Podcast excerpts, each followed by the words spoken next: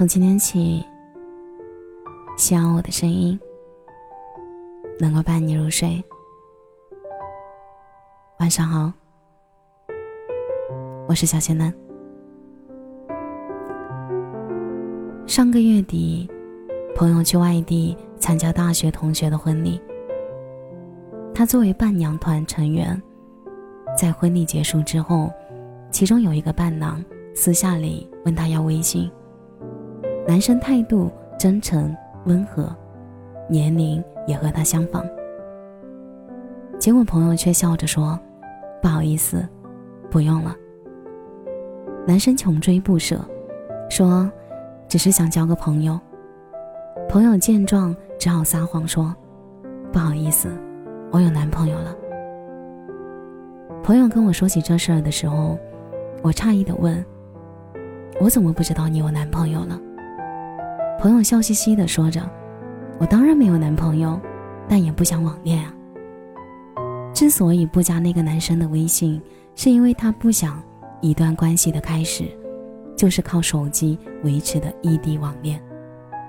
说白了，他想谈恋爱，但却不想谈无疾而终的感情。这两年，身边的同龄人陆续脱单，朋友看似不紧不慢。”却在家人的安排下相了好几次亲。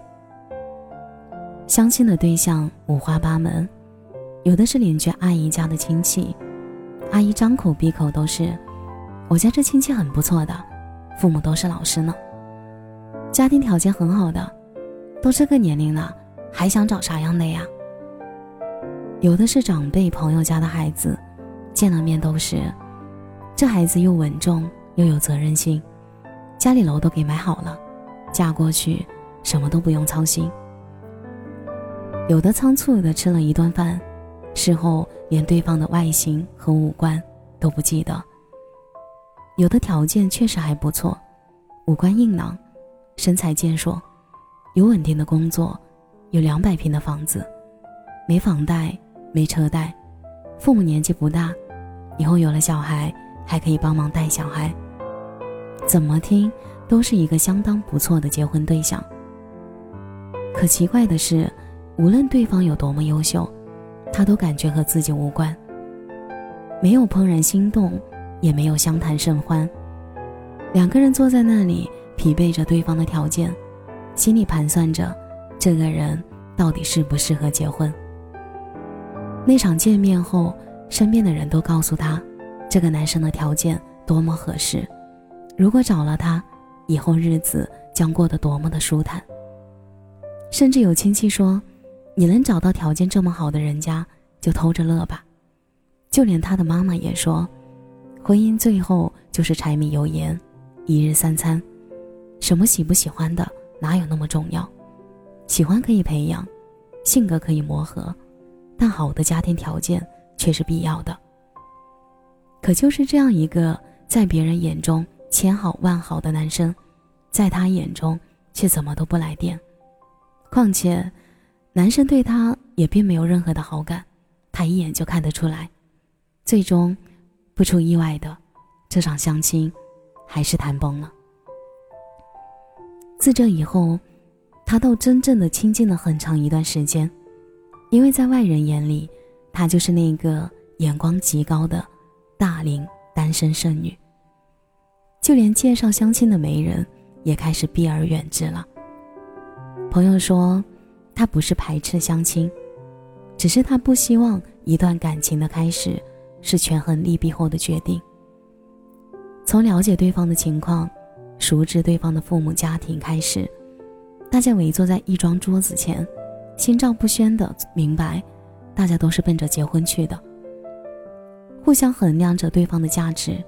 匹配着各自的条件，权衡着在一起的利与弊。这一切的一切，都让他感到茫然。难道婚姻的前提不是爱情吗？难道他就是非要找个人嫁了吗？越来越常听见他各方面都挺合适的这种话，尤其到了二十五岁之后。好像因为合适而开始的一段感情，就是顺理成章，让人无法反驳的。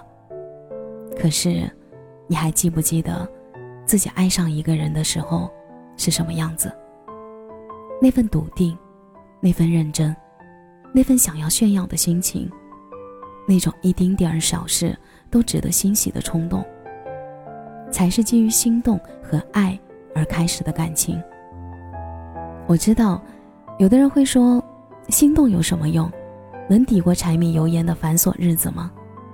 确实，谈恋爱很累，要走过从相识到相知的全过程，要把已经讲过无数次的经历再一次讲给对方听。就算相处无数个日日夜夜后，没准儿还是难逃分手的结局。就算后来真的在一起，也未必能在琐碎的生活里一直走下去。可即便是这样，有这么多的不确定的可能，我还是相信，或许还有另一种可能。那个可能是美好的，那个可能是对的人的到来。他是争吵生气过后仍然让我舍不得放手的人，是低谷至暗时刻默默陪伴在我身边的人，是琐碎枯燥生活里给我最后一点甜的人。也是穷途末路时不离不弃的人。我希望我们遇到的那个人，是我们奋不顾身也想要在一起的人，而不是权衡利弊之后做出的选择。我希望我们往后的时光里，枕边人是心上人，共同面对生活的不容易。我希望以后的生活，不管是和谁在一起，就可以拥有大房子。而是和你在一起，有我们自己的房子。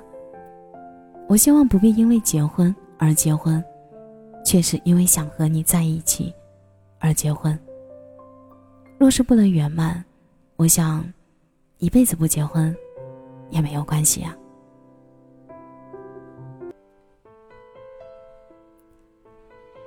感谢你的收听，我是小咸蛋。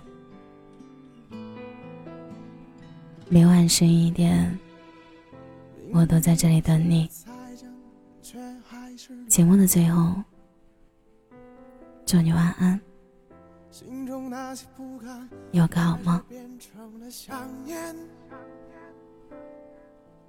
我知道一切，却不能回到你身边。你说的那些誓言。终究变成了谎